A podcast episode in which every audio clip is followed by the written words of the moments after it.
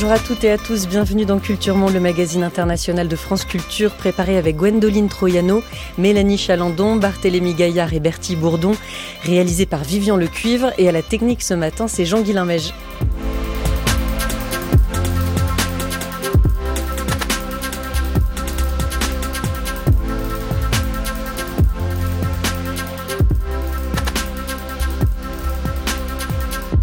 C'est le dernier volet de notre série consacrée aux États d'Amérique latine face à la violence. Nous avons parlé lundi de l'Équateur qui déclare la guerre aux gangs, mardi du pouvoir haïtien dépassé par les groupes armés, hier du Venezuela, de la criminalité à la violence d'État.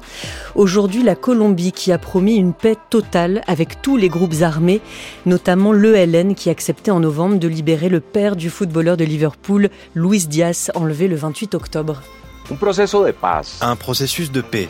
Le gouvernement négocie cela avec un groupe de guérilla, mais il a besoin d'une base de légitimité sociale. Lorsque les gens perdent leur crédibilité, ce processus faiblit. Et il est clair que l'enlèvement du père de Lucho Diaz a été ressenti comme une attaque contre l'ensemble du pays. Je vous suis vraiment reconnaissant pour vos efforts. Soyez assurés que ce que vous avez fait a permis une libération rapide. L'enlèvement aurait duré beaucoup plus longtemps. Merci beaucoup. Un effort conjoint unique entre la police et toutes les forces militaires a été mené à la poursuite de ces criminels afin de vous retrouver, de vous faire libérer. L'ELN n'a jamais envisagé de quitter la table des négociations. Si le gouvernement les abandonne, c'est sa décision. Mais nous poursuivrons nos efforts pour construire la paix. Le LN pour Armée de Libération Nationale, la plus grande guérilla de Colombie depuis les accords de paix avec les FARC en 2016. Depuis hier, ses représentants et le gouvernement ont repris un cycle de négociations entamé il y a déjà plusieurs mois dans le cadre du plan de paix total souhaité par Gustavo Petro depuis son élection en 2022, non seulement avec le LN, mais, le NL, avec tous les groupes armés, y compris mafieux ou criminels. Pour le président de gauche, il ne s'agit ni de faire cadeau à tous les gangs armés de quelques boutons à son effigie pour qu'ils les misent à leur revers, ni de leur restituer un drapeau souillé de poudre et de sang pour qu'ils en recouvrissent leur cercueil. Gustavo Petro n'est pas le colonel Marquez de Cent ans de solitude. En revanche, comme lui, et parce que lui aussi a été jadis combattant d'une guérilla, il se dit lassé du cercle vicieux de la guerre éternelle qui trouve en tel ou tel endroit toujours les mêmes, seulement plus vieux à chaque fois, plus ravagés et plus ignorants du pourquoi. De nombreux processus de négociation sont donc en cours, un peu tous azimuts, pour mettre fin à la violence qui gangrène la Colombie depuis des décennies. Cette ambition, tout comme la méthode de Gustavo Petro, suscite des craintes et des critiques, notamment celle de livrer l'État aux narcos. Que peut offrir le gouvernement colombien à des groupes qui, a priori, n'ont pas intérêt à renoncer à leur lutte ou au profit qu'ils tirent des trafics? Quel projet politique en parallèle pour enrayer les causes structurelles de la violence? Nous en parlons avec nos deux invités. Bonjour Lucie Laplace. Merci d'être avec nous. Vous êtes chercheuse en sciences politiques de l'Université Lyon 2, du laboratoire Triangle et euh, chercheuse à l'Institut Convergence Migration. Nous sommes également dans ce studio avec Jacobo Grarales. Bonjour. Bonjour. Professeur de sciences politiques à l'Université Paris 1 Panthéon-Sorbonne. Alors, on va se placer dans un temps plus long euh, dans cette émission, mais d'abord, puisque c'est l'actualité immédiate, il se trouve qu'hier a commencé le sixième cycle de négociations avec la guérilla la plus importante encore en activité en Colombie, l'ELN euh, la, plus importante depuis que les 7000 guérilleros des FARC ont été désarmés euh, en 2016 suite aux accords de paix, alors qu'ont déjà donné les cinq précédents cycles. Euh, qui veut commencer Jacobo Grarales, qu'est-ce qu'on a déjà négocié avec l'ELN Pas grand-chose. Euh, en réalité, les négociations avec l'ELN ont été euh, très difficiles depuis le départ, le départ, ce qui tient à la fois en fait à la, euh, aux caractéristiques structurelles de ce groupe et euh, aux difficultés euh, qu'a eu le gouvernement à mener ces négociations. Alors sur les caractéristiques structurelles, on peut mieux comprendre ça si on, si on compare l'ELN avec les FARC. Les FARC étaient un groupe très structuré, centralisé, avec un commandement central fort. Euh, um, un groupe de tradition communiste euh, très forte avec cette euh, cette centralisation disons de la prise de décision alors que le LN est un groupe beaucoup plus euh, décentralisé qui part beaucoup plus de, de, de cellules locales et ça ça rend évidemment beaucoup plus difficile une, une, une négociation. Par exemple quand le père de, du footballeur Luis Diaz a été enlevé il l'a été davantage par une branche entre guillemets de l'ELN que par une décision presque nationale de l'ELN alors, on ne sait pas exactement comment ça s'est négocié à l'intérieur, mais c'est une hypothèse tout à fait plausible. Euh, le deuxième élément, c'est justement euh, mm, fait le lien avec cette question des, des, des enlèvements.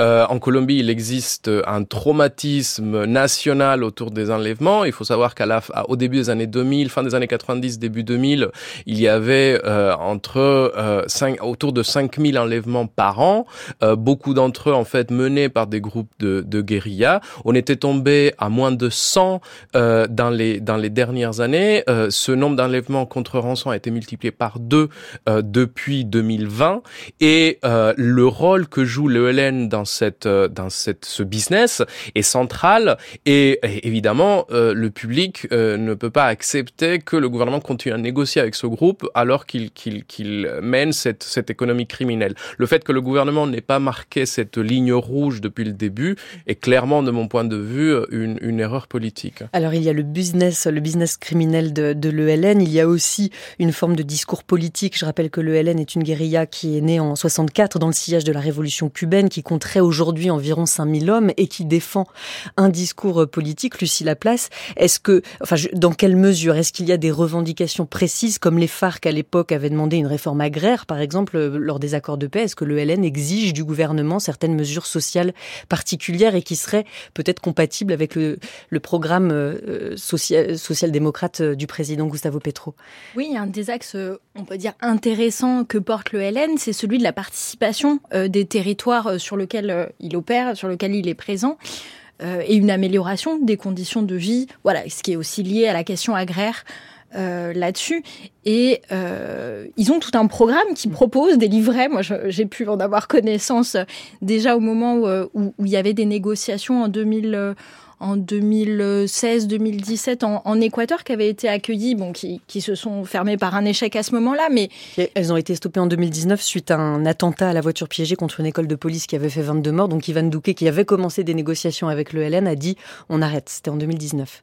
Oui, oui, il y en avait aussi avant. Encore il y a un épisode avant, mais euh, oui, mm. enfin régulièrement, il y a, y, a, y a, ce problème d'établir les négociations, que ça tienne et que ça perdure. Et là. Euh, euh, six, six, cycles de négociation, c'est une belle performance euh, en termes d'arriver à, à, négocier des choses. Donc, on va voir jusqu'où ça va et, et ce que ça donne concrètement en termes de mise en œuvre.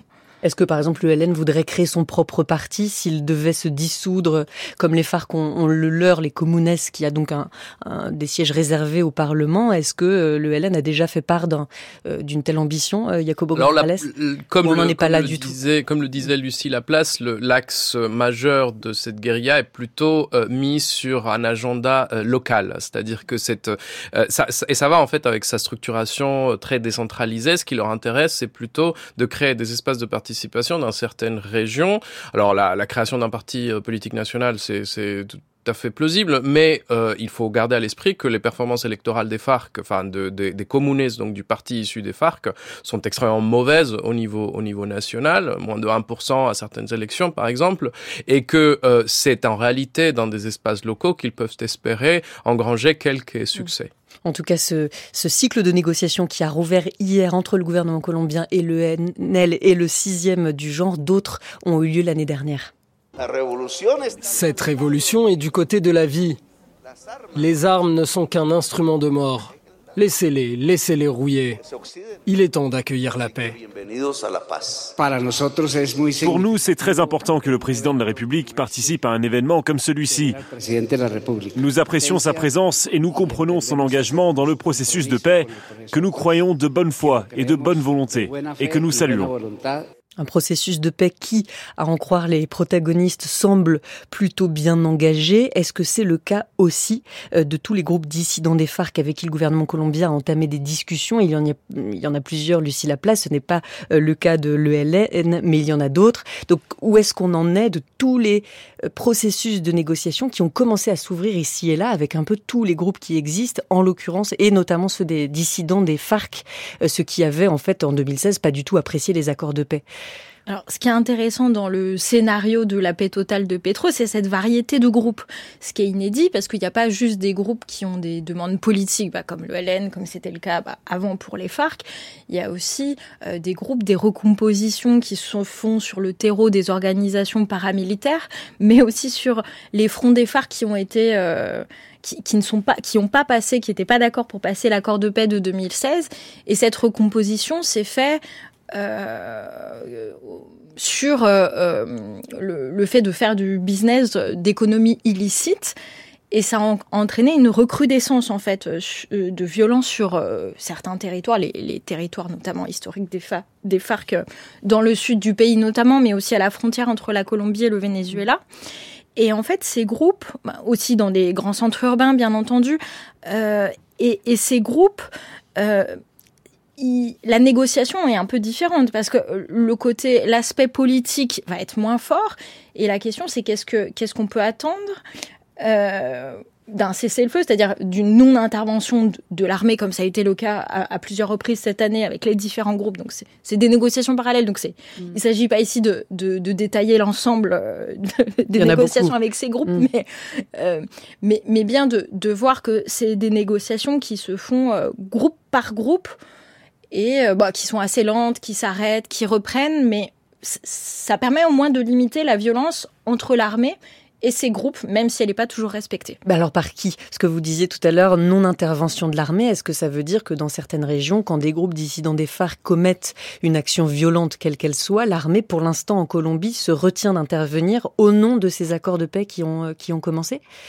Alors ça dépend d'une part du type de violence qui est exercée, contre qui c'est exercé, parce qu'il y a des ruptures de cessez-le-feu qui ont, eu lieu de la part du gouvernement euh, à la suite euh, voilà, d'exactions commises sur des territoires, alors que euh, dans, ces, dans ces territoires où il y a eu ces recompositions, notamment au sud du pays, des FARC, par exemple, entre au sud du pays, donc Los Comandos de la Frontera et le Frente Carolina Ramirez, qui sont issus à la fois du paramilitarisme et euh, surtout euh, des, de dissidents des FARC, s'affrontent l'un avec l'autre et là pour le coup le, gouvernement n'intervient pas. Donc s'ils ne se battent plus euh, toujours contre l'armée, Jacobo Grarales, ces groupes se battent entre eux, notamment, disait Lucie Laplace, dans les régions euh, où, le, désarmement des FARC a laissé une sorte de vide. Est-ce que ça veut dire que les accords de 2016 ont été mal pensés? Alors effectivement, il me semble essentiel d'inscrire l'actualité euh, colombienne dans une perspective un peu plus large, euh, dans une temporalité plus plus longue. Donc euh, juste pour pour le rappel, donc euh, le, le gouvernement colombien a signé avec les FARC des accords de paix en 2016. ces accords de paix ont été signés par un président, par un gouvernement de, de centre droit, celui de Juan Manuel Santos, qui arrivait déjà sur la seconde moitié de son second mandat. donc ça faisait six qu'il était au pouvoir, euh, autant vous dire qu'il lui restait peu de, de, capital politique. Mmh. Euh, les deux dernières années du mandat de, de, Juan Manuel Santos, donc entre la signature de l'accord de paix en 2016 et euh, la fin de son mandat en 2018, euh, ont, ont, été, euh, enfin le gouvernement a, a, rencontré énormément de difficultés à la mise en, en application de ces accords, des difficultés notamment euh, au Congrès où il n'avait plus de majorité, euh, des difficultés de mise en œuvre, des difficultés économiques également puisqu'il y avait eu un, un, renversement de la, de la conjoncture, ce qui, ce qui laissait moins de ressources pour pour, les politiques qui devaient en découler. Bref, euh, c'est, disons, un scénario assez, assez classique de, de fin de règne. Euh, en 2018 arrive un nouveau gouvernement, euh, beaucoup plus à droite, celui d'Ivan Duque, avec en partie la promesse de détruire les accords de paix. C'est, c'est une, c'est l'expression qui a été utilisée par ses, par ses lieutenants.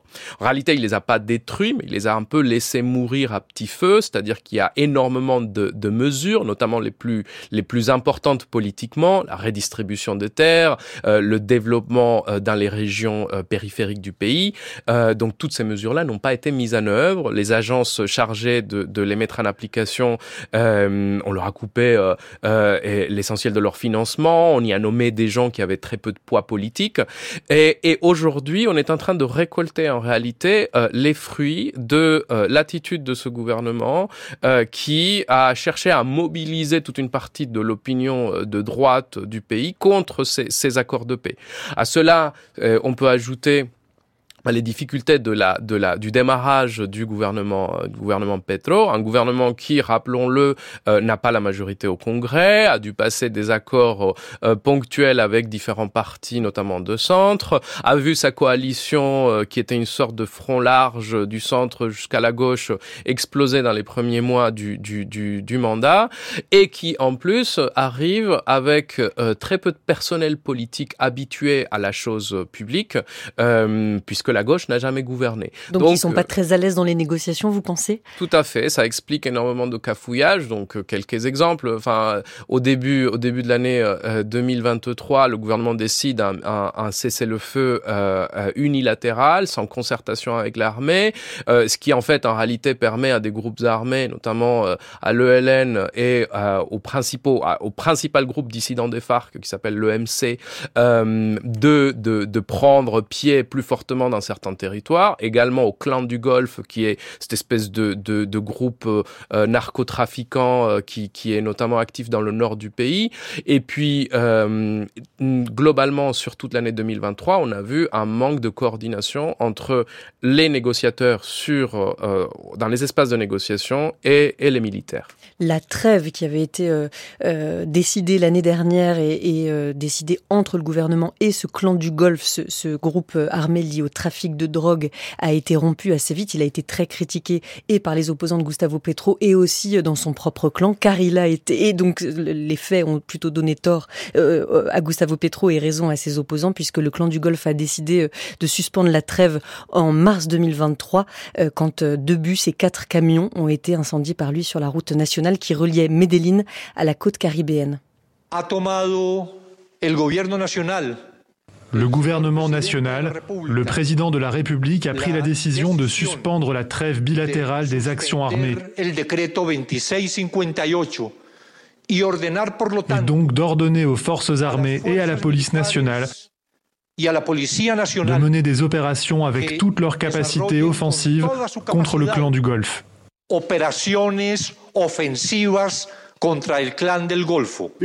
Ils ont réussi à tuer alias El Gato et alias Cadena au cours d'opérations militaires. Les sujets portaient des vêtements militaires et des armes destinées à l'usage opérationnel des forces militaires. Nous avons également saisi deux fusils AK-47, un lance-grenade de 40 mm, un pistolet, des fournitures pour ces armes, des munitions et du matériel. Lucie Laplace, est-ce qu'on négocie de la même façon avec des groupes dissidents des FARC ou qui revendiqueraient un projet politique et avec des groupes armés liés au trafic de drogue, comme le clan du Golfe, dont on vient d'entendre qu'il avait continué euh, ses attaques l'année dernière malgré euh, des, des, accords de trêve signés avec le gouvernement? Non, je pense que c'est une question centrale euh, que vous posez. Justement, c'est une des principales critiques adressées au gouvernement de Gustavo Petro au sein même de, de son propre groupe. Euh, de dire, mais en fait, vous envoyez des gens qui, euh, pour certains, sont des anciens euh, guerrieros, notamment du, M19, mais qui... Vous voulez dire parmi les négociateurs Parce que Gustavo Petro est lui-même un ancien membre du M19, qui était un groupe... une guérilla intellectuelle entre guillemets marxiste également.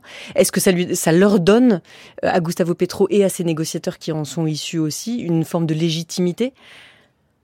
Ça, permet euh, d'ouvrir, à mon avis, un, certain terrain d'écoute et d'entente euh, où c'est des personnes qui savent de quoi elles parlent puisqu'elles l'ont vécu personnellement en tant que personne euh, engagée dans, ce type d'action. Donc, je pense que ça aide par rapport à négocier avec, je sais pas, quelqu'un qui est passé par les forces armées. On est quand même sur un, terrain qui, est plus proche. Pour autant, euh, en effet, euh, le M19 comme euh, bah, les FARC par exemple ou, le LN, c'est des groupes qui ont des objectifs politiques, euh, où il y a des débats là-dessus, où, il y a un travail de ce politique-là. Euh, voilà, dans, la politique, dans le sens fort euh, du terme, comme on, comme on peut l'entendre.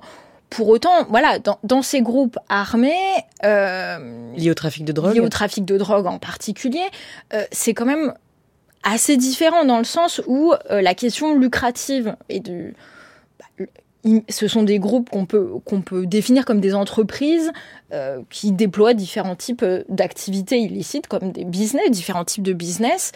La question, c'est comment on négocie pour que ces gens arrêtent de faire ça ce qui entraîne différents voilà, grands niveaux de violence en plus quand il y a de la compétition pour s'accaparer ces ressources. Oui, qu'est-ce que serait l'intérêt de ces groupes liés au trafic de drogue d'arrêter euh, un commerce qui leur rapporte ce qu'aucune carrière professionnelle très certainement euh, ne pourrait rapporter à quiconque euh, d'autre dans une vie. Donc, qu'est-ce que le gouvernement peut proposer en échange? La justice, en général, euh, Jacobo Grarales, légalement, on peut proposer à, à des trafiquants de drogue une sorte de reddition négociée avec la justice. Le trafiquant se rend et en échange de collaborer, sa peine est réduite. Est-ce que même ça, ça peut les intéresser, ces, euh, ces groupes? Alors actuellement, c'est effectivement tout ce que le gouvernement peut leur proposer. Euh, il y a eu une, un projet de loi qui a été présenté au Congrès l'année dernière pour essayer euh, de créer un cadre euh, inspiré de ce qu'on appelle la justice transitionnelle. C'est ce qu'on fait en fait dans des pays euh, en guerre ou qui sortent de conflits armés. Euh, un cadre qui serait justement adapté à des groupes qui sont pas des groupes politiques comme vous le comme vous l'avez bien dit, mais des groupes criminels. ce projet de loi n'a pas eu de de, de, de soutien important euh, au Congrès. Et par ailleurs il a fait euh, l'objet d'attaques euh, très fortes de la part du procureur général de la République qui est le chef du parquet, ce qui est une, une, une figure très importante à l'intérieur de l'État et qui est indépendant en fait du, du, président qui a même été nommé en fait par le, le, le président précédent, ce qui encore une fois met l'accent sur la difficulté en fait que rencontre Gustavo Petro à mobiliser l'ensemble des forces de l'État, qu'il s'agisse d'autres d'autres pouvoirs publics mais aussi, on en parlera peut-être, de, d'acteurs, enfin de, représentants locaux de l'État, des forces armées, autour de son, de projet euh, de paix totale. En l'occurrence, aujourd'hui, eh, en l'état de la législation, il est effectivement très peu probable que euh, des gens comme euh, comme le clan euh, du Golfe négocient quoi que ce soit avec le gouvernement. Ils n'auraient absolument pas intérêt à le faire. Est-ce que cette allocation qui est proposée aux combattants qui se démobilisent, Lucie Laplace, pour éviter qu'ils ne retombent dans des activités illégales, s'adresse aussi aux membres de ces gangs-là, ou c'est vraiment seulement pour les anciennes guérillas liées au FARC et ou, ou le LN Et qu'est-ce que c'est que cette allocation d'ailleurs? Alors cette allocation, elle avait été mise en place dans le cadre de l'accord de pour les membres des FARC qui acceptaient de se démobiliser. Et c'est une allocation qui correspond à 90% du salaire minimum colombien. Ce qui est pas, euh, ce qui est pas rien, mais ce qui est pas tout non plus. Ça, et ça, avait quand même faire aller euh, les Colombiens qui travaillent. C'est ça. Euh, et qui se sont dit. ça questionne le rapport mm. au travail, justement, du, de la société civile, on va dire en disant quel intérêt, pourquoi, c'est un traitement de faveur. Il y avait eu aussi la mise en place de fonds pour développer euh, des entreprises, on va dire, des petits projets, euh, notamment sur les territoires. Euh, voilà, que ça, allait, il me semble, jusqu'à 2000-2500 euros. donc des fonds relativement conséquents disponibles. Pour autant, ça n'intéresse pas tout le monde. Et, c'est bien, on va dire, une des grandes limites des accords de paix de 2016. C'est-à-dire qu'il y a des gens euh, que ça n'a pas convaincu dans l'expérience et qui en, sont, revenus, qui ont rejoint ces groupes criminels parce que c'est plus lucratif et même par exemple des membres euh, bah, de, de l'armée en fait, mm. notamment dans les territoires au sud de la, de la Colombie. Cette allocation mensuelle qui était proposée donc euh, aux FARC qui rendaient les armes restait donc une petite allocation 90% du salaire minimum pendant 24 mois et seulement si la personne n'a pas d'autres revenus. En effet, à l'époque, ça avait été pris par euh, par les Colombiens, beaucoup de Colombiens qui travaillent par un comme un traitement de faveur. Aujourd'hui, comment sont appréhendés, jugés ces euh, efforts qui sont faits par le gouvernement colombien euh, vis-à-vis, ces, mains tendues vis-à-vis de, ces groupes armés. On écoute euh, des Colombiens qui donnent leur avis à RFI pour un reportage qui s'appelait Colombie, la paix totale du président Petro est-elle possible? Même avant d'obtenir son indépendance, la Colombie était un pays très violent. Il y avait des groupes armés qui s'affrontaient et c'est toujours le cas aujourd'hui. Donc pour parvenir à une paix totale, c'est un processus de changement de mentalité. Nous avons l'espoir que cela soit possible, mais que cela soit réalisable à court terme en un seul mandat, c'est très idéaliste.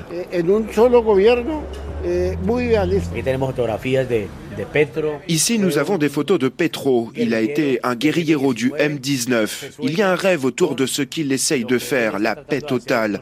Pas seulement avec un groupe, mais avec tous les groupes, de gauche, de droite. Parce que si le problème ne se conçoit pas globalement, nous ne vivrons jamais en paix. Si on fait la paix avec un seul groupe, d'autres reviennent. Ce projet est quasiment une utopie. Mais bon, il faut essayer. Si on, il faut essayer. Si on fait la paix avec un seul groupe, d'autres groupes reviennent. Alors, ce monsieur est un partisan de Gustavo Petro. Il est un peu sceptique, mais il, il l'exprime. Il dit, on verra. Voilà. Alors, est-ce que, à part les cessez-le-feu avec le LN décrété à chaque tour de négociation, dont déjà, donc à cinq reprises depuis l'élection de Gustavo Petro, et sans doute une sixième fois dans les jours qui viennent, est-ce que d'autres cessez-le-feu Jacobo Grajales avec d'autres groupes ont été proclamés euh, de façon bilatérale? Et surtout, euh, combien de temps ça tient en général? Alors, le, le, gros problème de, des cessez-le-feu euh, en, en, début de négociation, et ça, en fait, c'est pas que la Colombie, c'est un grand classique, c'est que euh, c'est un peu une, une arme à, à, double tranchant. Euh, D'un côté, c'est le, le, but, en fait, d'un cessez-le-feu, c'est d'instaurer un climat de confiance, de créer des, des, conditions plus propices à la négociation, puisque on part du principe que s'il y a un accrochage entre l'armée et des combattants irréguliers euh, euh, pendant qu'on est autour d'une table de négociation, bah ça, ça ça peut faire obstacle, disons, à l'avancée des choses. Euh, le problème, c'est que depuis le début euh, de, du mandat de Gustavo Petro, les, les cessez-le-feu, notamment ceux dont je parlais, euh, donc début début de 2000, 2023, qui avait également touché le groupe donc dissident des FARC, l'OMC ont, ont, surtout servi à permettre à ces groupes de s'ancrer encore davantage dans des espaces qu'ils avaient euh, sur lesquels ils avaient euh, euh mis la main, notamment après 2016. Ce qu'il faut comprendre en fait de ces dynamiques territoriales, c'est que euh, en 2016-2017, les FARC, euh, enfin surtout sur l'année 2017, les FARC rendent les armes, rentrent dans un processus de négociation. Tout l'accord de paix avait été construit autour de l'idée que l'État allait venir remplacer le contrôle territorial de FARC. Et il faut bien se rendre compte qu'en fait les FARC dans ces, dans ces espaces-là euh, remplissaient des fonctions d'État.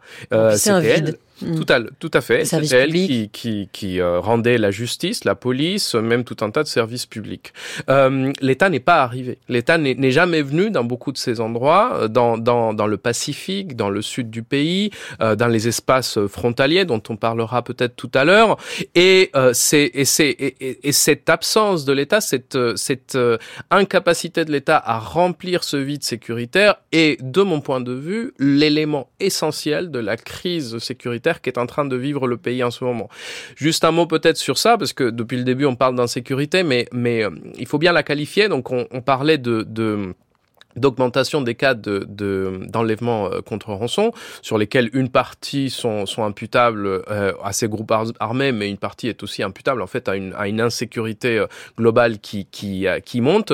Euh, il faut par ailleurs se rendre compte qu'en fait la, la Colombie aujourd'hui n'est pas un pays plus meurtrier que euh, y a deux, trois ou quatre ans. Les chiffres des homicides restent plus ou moins stables. On est euh, tous les ans, grosso modo, on est entre 24 et 26 par par 100 000 habitants ce qui, ce qui reste élevé, mais ce qui est beaucoup moins élevé que dans les années, euh, que dans les années 2000. En revanche, le véritable problème, c'est le contrôle territorial de ces groupes qui sont devenus euh, des, euh, euh, des acteurs de gouvernement local qui mettent des, des, communautés entières sous, sous, leur, sous leur emprise. Et notamment parce qu'elles ont pu entrer d'autant plus facilement ou rester d'autant plus facilement dans ces territoires que, disiez-vous, elles sont venues combler un, un vide. Les FARC ne sont plus là pour faire régner la la loi et l'État n'a pas investi ces territoires, mais il y a aussi la question tout simplement plus lucrative, Lucie, la place de ces économies illicites qui continuent et sur lesquelles sont basées, euh, euh, par ailleurs, sur lesquelles se basent ces, guérillas, euh, la, production de coca, par exemple. Alors, il se trouve quand même que le prix de la cocaïne a beaucoup diminué ces derniers temps. Est-ce que ça aussi, c'est un paramètre à prendre en compte dans la façon dont les négociations peuvent, peuvent évoluer? Enfin, est-ce que ça fait partie des questions qui se posent aujourd'hui dans ce, cette volonté de paix totale qu'a Gustavo Petro alors, je pense qu'il faut plus le voir sur d'abord les stratégies euh, de, ces groupes armés euh, sur ces territoires, de euh, quel profit tirer des territoires et de la On est sur des stratégies de diversification face à, la baisse du prix de la coca. Et donc, bon, il y a, bien sûr les extorsions, il y a aussi euh, l'exploitation minière illégale euh, qui est importante euh, à la fois en Colombie, mais ça va aussi jusqu'au Venezuela, par exemple. Euh, on peut penser euh, aux activités de l'ELN et de groupes euh, voilà, qui gravitent autour au Venezuela. L'activité de la coca, même si le prix a baissé, reste un paramètre important. On, en a parlé lundi avec le, cas de l'Équateur, puisqu'une partie de la coca, une grande partie de la coca qui transite en Équateur, provient de ces territoires. Donc c'est quand même un maillon essentiel à l'échelle régionale et pas juste à l'échelle de la Colombie. Et, et c'est bien là où le bas blesse.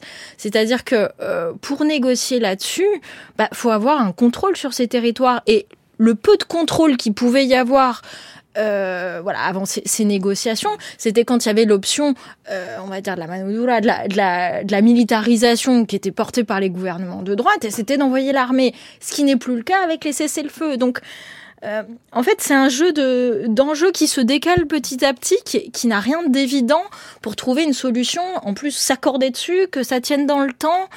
Euh, face bah, à la violence que, qui est générée par euh, la maîtrise du territoire et la recherche bah, d'une économie lucrative euh, aux différentes échelles, Donc, dans les groupes, mais aussi pour les populations locales qui cultivent, par exemple. Populations locales comme la, la communauté Buena Vista, qui témoigne de la vie de cohabitation avec les groupes armés auprès de RFI. Il y a toujours des groupes armés qui viennent ici. Ils se déplacent dans des pirogues, sans aucun signe distinctif. On ne sait même pas qui est qui. Cette année, des inconnus sont venus pour tenter de recruter nos jeunes. Nous, on les prévient régulièrement que c'est une mauvaise chose de les rejoindre.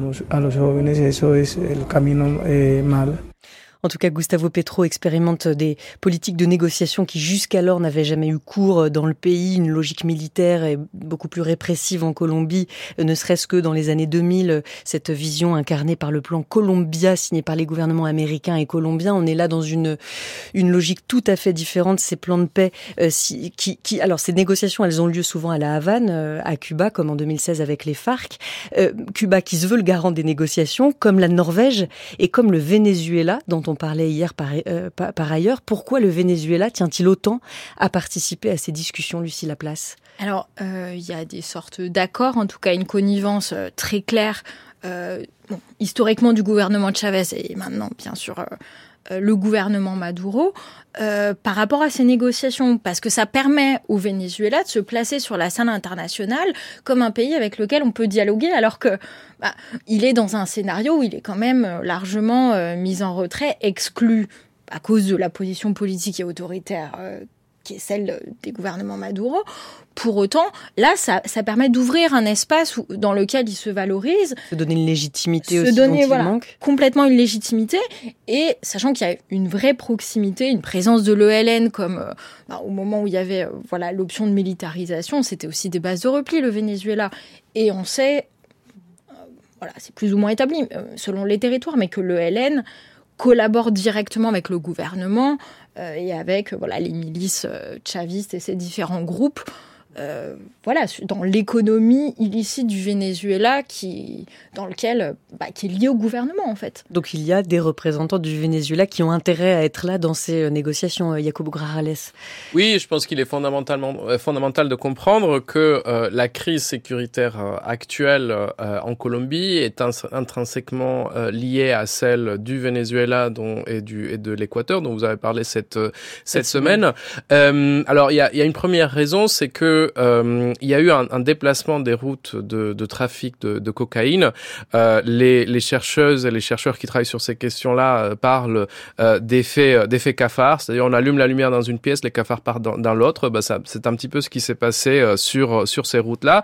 Un certain nombre de, de ports colombiens en fait ont été verrouillés, notamment le principal port sur sur la, la le, Pacifique euh, a été euh, euh, très fortement militarisé ces dernières euh, années. C'est une ville qui s'appelle Buenaventura et donc la, le trafic n'est pas devenu impossible, mais il est devenu beaucoup plus cher. Ce qui a évidemment poussé les les les, les routes de trafic vers le sud, surtout, vous le disiez tout à l'heure, dans un contexte de baisse en fait de la demande globale de de, de cocaïne. Euh, alors sur la cocaïne, l'opposition accuse régulièrement Gustavo Petro d'être très laxiste sur les questions liées aux drogues. Son discours devant les Nations Unies en septembre 2022 a été perçu par euh, ses opposants comme un plaidoyer pour la cocaïne. Ça veut dire quoi, Lucie Laplace? Si on réfléchit à plus long terme sur les ambitions qu'a Gustavo Petro pour mettre fin à la violence dans les années qui viennent en Colombie, cette idée de dépénaliser la cocaïne, ça veut dire quoi? Ça rime à quoi? L'enjeu pour Gustavo Petro, c'est de de rester, comment dire, accessible sur euh, ces fameux territoires où se cultive la coca, et notamment euh, par rapport à la question agraire. Ces petits paysans qui, vivent, survivent euh, de manière plus ou moins contrainte, collaborent sur cette production de cocaïne, puis sa transformation, voilà, selon la chaîne voilà, de, production du produit. et ça, ça, la question, c'est qu'est-ce qu'on ce qu'on fait s'il n'y a pas ça? Euh, Mais est-ce que justement ces producteurs ne se sont pas mis à cultiver de la coca parce que et sont tombés dans la culture de la drogue parce que leur situation, notamment géographique, les tenait à distance de l'économie euh, légale? C'est-à-dire, est-ce qu'on peut vraiment imaginer une solution pour euh, pour eux?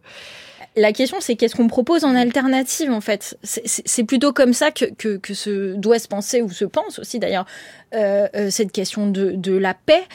Euh, et donc créer des alternatives, mais qui restent relativement lucratives sur des territoires où l'État est peu ou pas présent, c'est un énorme enjeu. Et, l'enjeu pour Gustavo Petro dans les mois, dans les années qui arrivent, et pour les gouvernements colombiens qui, suivront d'ailleurs, hein, c'est pas propre à Petro, c'est la question territoriale. Et, justement, là, le, le nouveau euh, négociateur euh, qui a été nommé va mettre l'accent sur cet aspect territorial pour dire on doit investir et penser par et pour les territoires.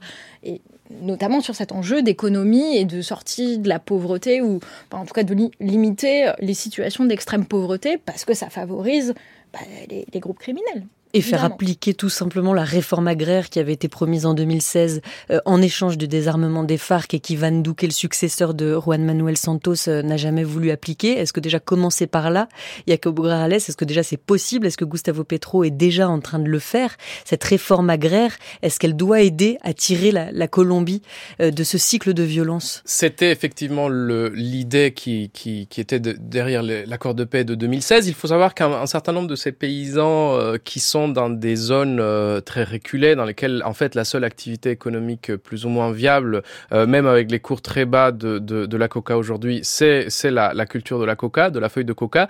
Euh, une partie d'entre eux en fait ils sont arrivés là parce que il n'y avait pas de terre disponible dans les zones centrales du pays, dans celles qui sont bien reliées par les routes, qui sont proches de, de centres de commercialisation, etc.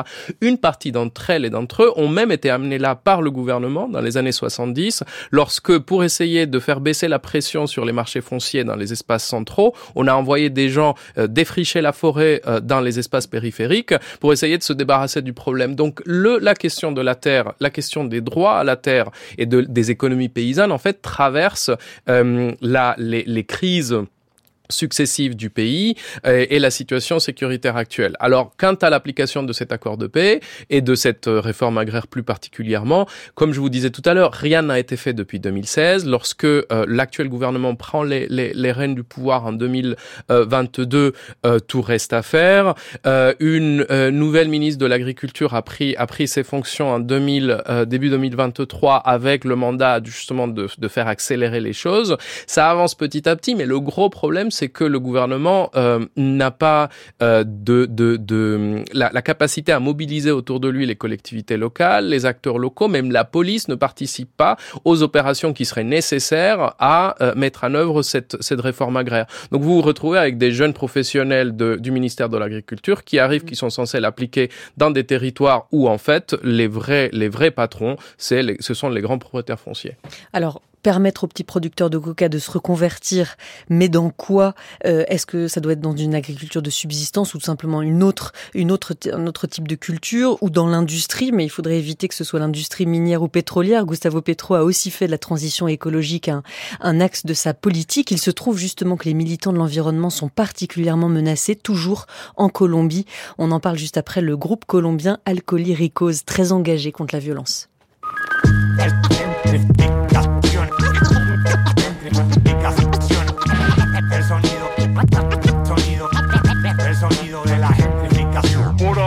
De rapio explotados, sentados en un jardín se comen las papas de tu hamburguesa.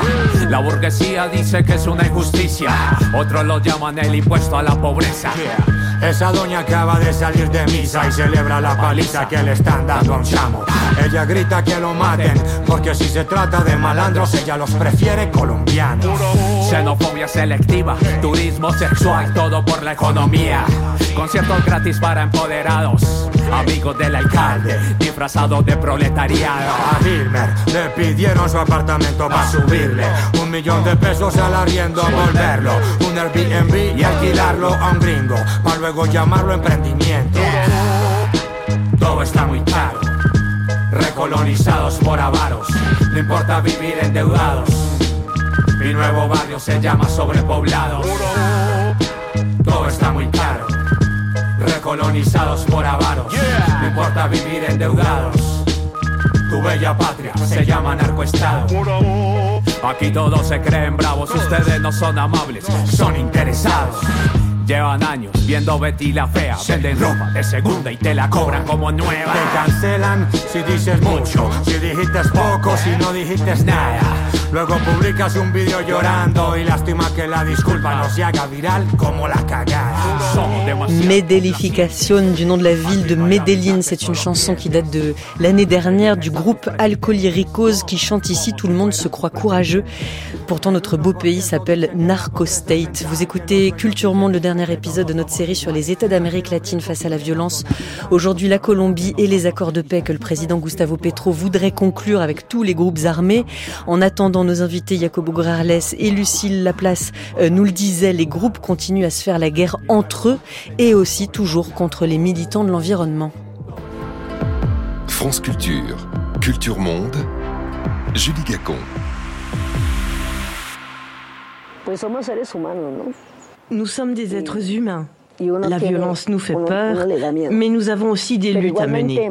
Malgré les décès de ces femmes et de ces hommes, nous devons nous dire que les luttes doivent continuer. Elle s'appelle Celia Oumenza, elle est environnementaliste autochtone. L'année dernière, l'ONG Global Witness dénombrait en Colombie 180 personnes assassinées parmi les représentants communautaires, paysans, syndicaux, euh, syndicats des défenseurs des droits humains ou de l'environnement.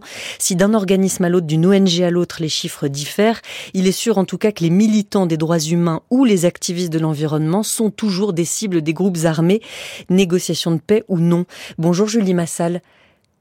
Bonjour. Merci beaucoup d'être avec nous. Vous êtes chercheuse indépendante, spécialiste de la Colombie et des mouvements sociaux. Vous êtes affiliée à l'IFEA, qui est l'Institut français des études andines. Alors, il faut distinguer euh, dans ce décompte macabre les défenseurs de l'environnement et ceux qu'on appelle les leaders communaux, à la tête de petites organisations locales à l'échelle municipale.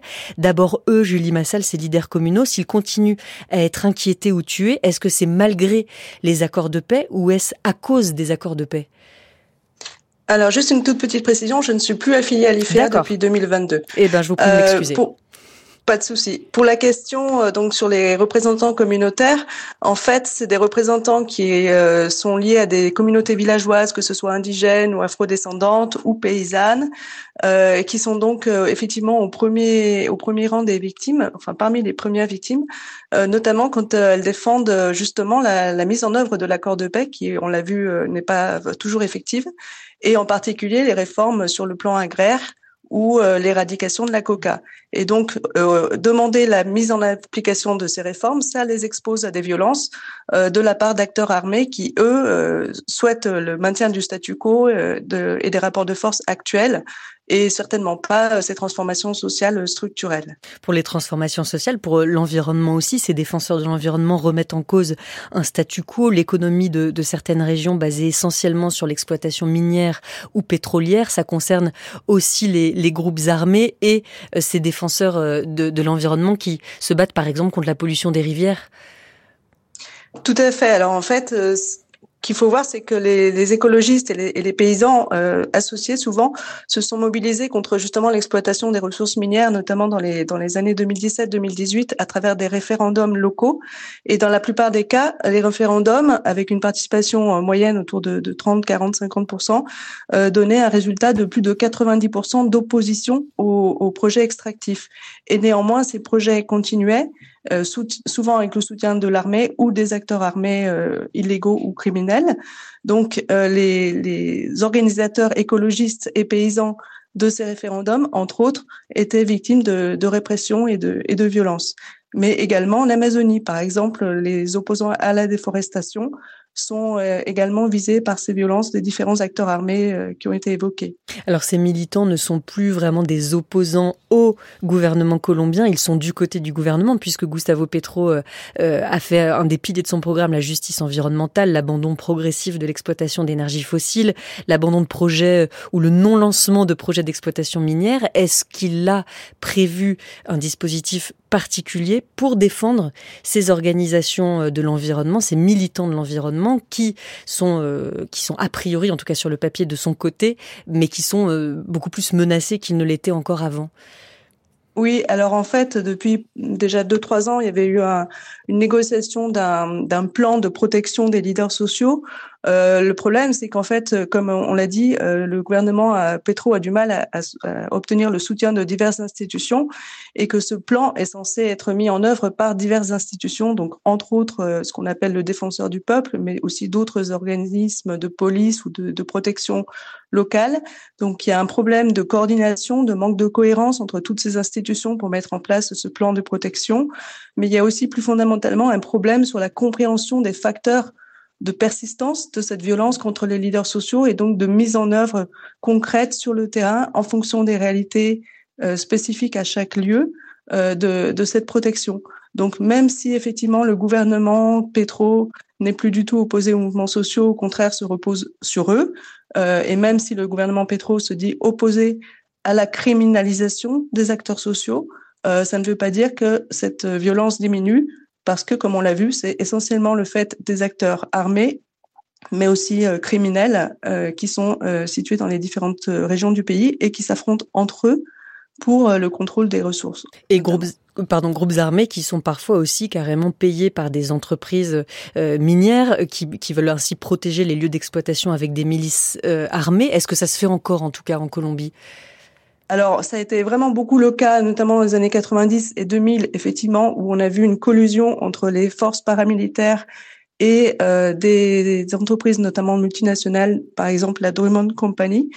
Euh, c'est un peu moins le cas aujourd'hui, mais euh, en tout cas, c'est toujours difficile à savoir puisque ça prend toujours beaucoup de temps. Le cas de la Drummond Company commence tout juste à faire l'objet de procédures judiciaires plus de 20 ans après les faits.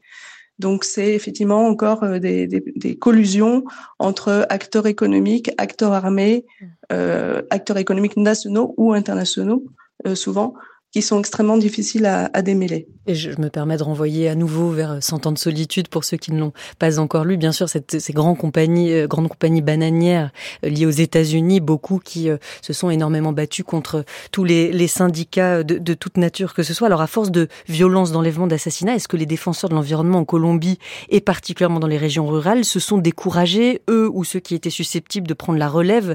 Est-ce qu'ils sont de moins en moins nombreux, Julie Massal? Mais en fait, ce qu'il faut voir, c'est que ceux qui se taisent ou, ceux qui ne se mobilisent plus sont quand même aussi assassinés, en fait. Donc finalement, quelque part, il n'y a pas grand-chose à perdre à prendre la parole. Et finalement, euh, ce que montrent en fait les études sur les, formes de résistance pacifique ou de désobéissance civile, c'est que finalement se taire ou ne pas se taire, c'est pratiquement équivalent en termes de risque, parce que même si on se tait, on, on peut quand même se retrouver dans une situation où euh, toute euh, opposition même minime au statu quo peut être interprétée comme euh, une, une, remise en cause de ce statu quo. Donc finalement, parler euh, reste quand même une option même là où c'est extrêmement risqué, où, où, les menaces sont vraiment omniprésentes. Et donc finalement, les, les, acteurs, alors après, se renouvellent, il y a des leaders qui sont assassinés, donc forcément, il faut les renouveler, ça peut prendre du temps, effectivement, mais globalement, on peut dire qu'il y a quand même un, un foisonnement et un renouvellement des, des acteurs sociaux, euh, notamment dans la décennie 2010, et puis aussi un processus d'articulation, de, de, convergence, de lutte, si on peut dire, entre différents acteurs. Donc par exemple, les écologistes et les paysans se sont euh, beaucoup plus coordonnés dans les dernières années pour justement mettre en avant euh, la, la, lutte contre l'exploitation minière, mais aussi la défense d'une euh, économie paysanne euh, locale et vivrière, par exemple. Et pour conclure, Julie Massal, dans quelle région de Colombie ces défenseurs des droits sociaux ou environnementaux sont aujourd'hui les plus menacés? Alors, c'est essentiellement dans les zones qu'on peut dire historiques du conflit, c'est-à-dire où en fait toutes les dynamiques du conflit armé, mais aussi des, des acteurs criminels et mafieux se rejoignent, se conjuguent.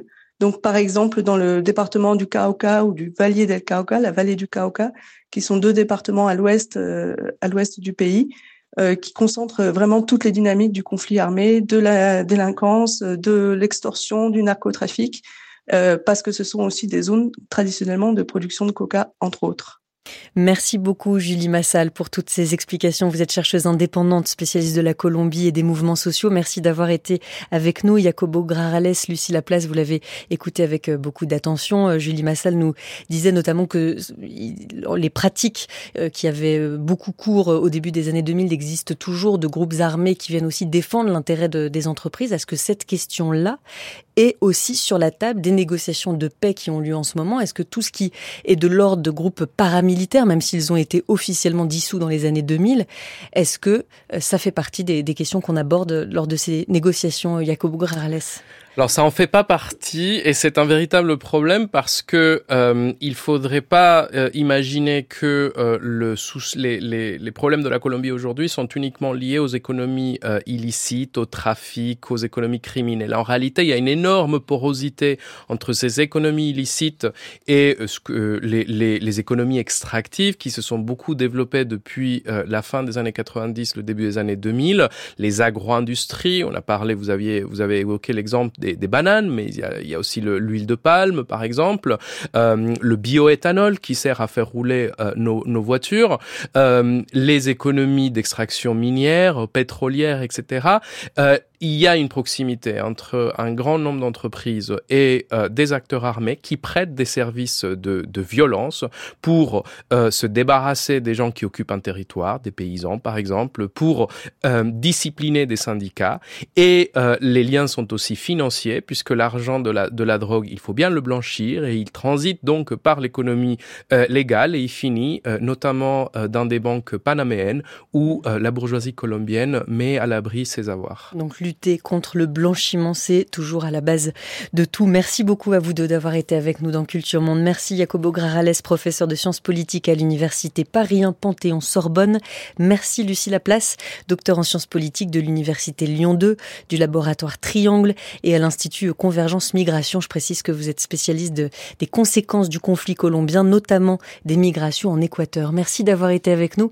C'est l'heure de la revue de presse internationale.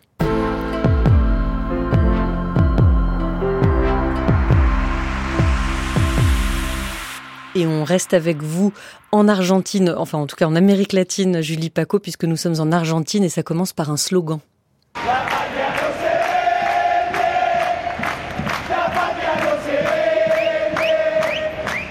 La patria no se la patrie n'est pas à vendre, slogan qui a résonné hier dans les rues argentines lors de manifestations monstres à travers le pays pour dire non au démantèlement de l'État lancé par le président ultralibéral Javier Milei, 45 jours après son arrivée au pouvoir. 1 500 000 Argentins ont battu le pavé d'après les organisations syndicales. Une manifestation couplée à une grève générale de midi à minuit au cours de laquelle la CGT a battu son record et montré sa puissance, estime le quotidien Clarine, avec un taux de grévistes de 80%, soit 5 millions de salariés qui ont cessé le travail hier, estime la CGT. À la tribune au milieu de la foule rassemblée devant le Congrès à Buenos Aires, Hector Der, le secrétaire général de la CGT, a lancé un appel aux députés. A los diputados les decimos que miren a todos ustedes a la cara, que los miren a los ojos Que les parlementaires vous voient, qu'ils vous regardent dans les yeux et qu'ils agissent en conséquence, implore Hector Dair, alors que la Chambre des députés doit examiner la semaine prochaine une première mouture de la loi dite Omnibus, un méga projet de loi de dérégulation de l'économie. Aucun représentant ne peut se laisser distraire par ce dont nous discutons, estime le syndicaliste. Le décret de nécessité et d'urgence, le DNU, pris par le président Milley lors de son entrée en fonction, détruit les droits individuels et collectifs des travailleurs et supprime la possibilité d'action syndicale au moment où nous avons de grandes inégalités dans notre société, s'est insurgé le secrétaire de la CGT argentine dans son discours repris par le quotidien La Nation. Toute la journée, le gouvernement de Javier Milei a lui tenté de minimiser l'ampleur de la manifestation qualifiant cette grève de la CGT d'échec lamentable et les syndicalistes de mafieux. Et Mélanie Chalandon y reviendra beaucoup plus euh, longuement demain euh, dans l'épisode de Culture Monde, la table ronde d'actualité comme chaque vendredi. La suite de votre revue de presse, Julie Paco, une question à la une de la presse internationale. Est-ce qu'il y aura autre chose que du faste lors de la visite d'Emmanuel Macron en Inde? Question posée par le journaliste Raja Mohan dans les colonnes de l'Indian Express, alors que le président français débute aujourd'hui une visite de deux jours en Inde et sera demain l'invité d'honneur du défilé du Republic Day à Jaipur.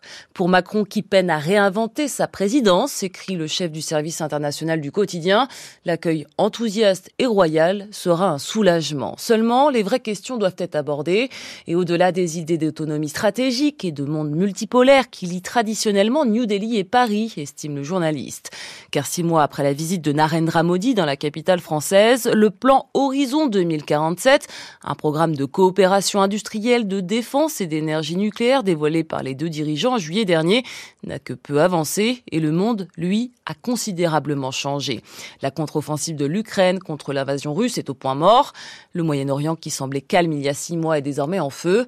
Enfin, la perspective d'un retour de Donald Trump à la Maison-Blanche fait craindre un nouveau chaos politique énumère le journaliste. Car l'Inde aura bien du mal à gérer les nombreuses conséquences des politiques régionales et mondiales d'une victoire de Donald Trump, qui mettra de côté l'attention portée au changement climatique, qui introduira des droits de douane généralisés et dont la politique America First mettra en péril la sécurité en Asie du Sud-Est, assurée depuis près d'un siècle par l'Amérique en se retirant de la mer de Chine méridionale. Aujourd'hui, le défi pour Modi et Macron ne réside pas dans ces conceptions abstraites définies à la fin des années 90 de monde multipolaire ou d'autonomie stratégique face à l'impérialisme américain, non.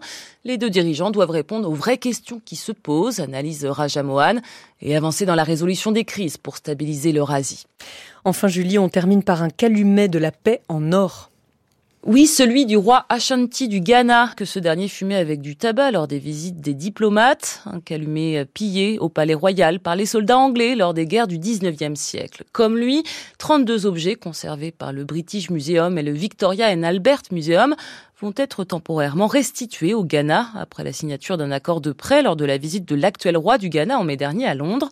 Outre ce long calumet doré, on retrouve deux épées, des insignes en or portés par les fonctionnaires chargés de purifier l'âme du roi, ou encore des casques de cérémonie portés par les courtisans lors de couronnement.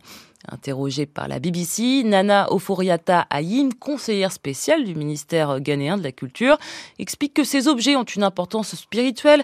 Ils font partie de l'âme de la nation ghanéenne. Ce sont des morceaux de nous-mêmes qui reviennent, se réjouit-elle. Le directeur du Victoria and Albert Museum, Tristam Hunt, y voit lui l'équivalent des joyaux de la couronne britannique. Ce sont des objets dérobés lors des campagnes militaires menées par les Anglais. Or, nous avons la responsabilité de les partager plus équitablement aujourd'hui, souligne-t-il à la BBC. Car ces saisies sont liées de manière indélébile à l'histoire coloniale britannique en Afrique de l'Ouest, peut-on lire sur le site du Art Newspaper, selon qui cette annonce est susceptible d'avoir des répercussions sur d'autres demandes de restitutions africaines, en particulier celles du Nigeria, de l'Éthiopie ou encore du Bénin. Merci beaucoup Julie Paco. Demain dans Culture Monde, Mélanie Chalandon recevra euh, l'ancien correspondant du Monde euh, à Pékin, en Chine, Frédéric Lemaître, qui en rentre tout juste et qui en a fait un livre. Ce sera pour la rubrique Retour 2 et une table ronde consacrée aux mobilisations en Argentine contre les réformes libérales du président Javier Milei, dont vous parliez, Julie Paco, dans votre revue de presse, avec ses invités Marcel Rodriguez Blanco et Mariana Heredia. Mélanie Chalandon, donc, vous retrouvez également toute la semaine prochaine pour une série consacrée à la crise du logement.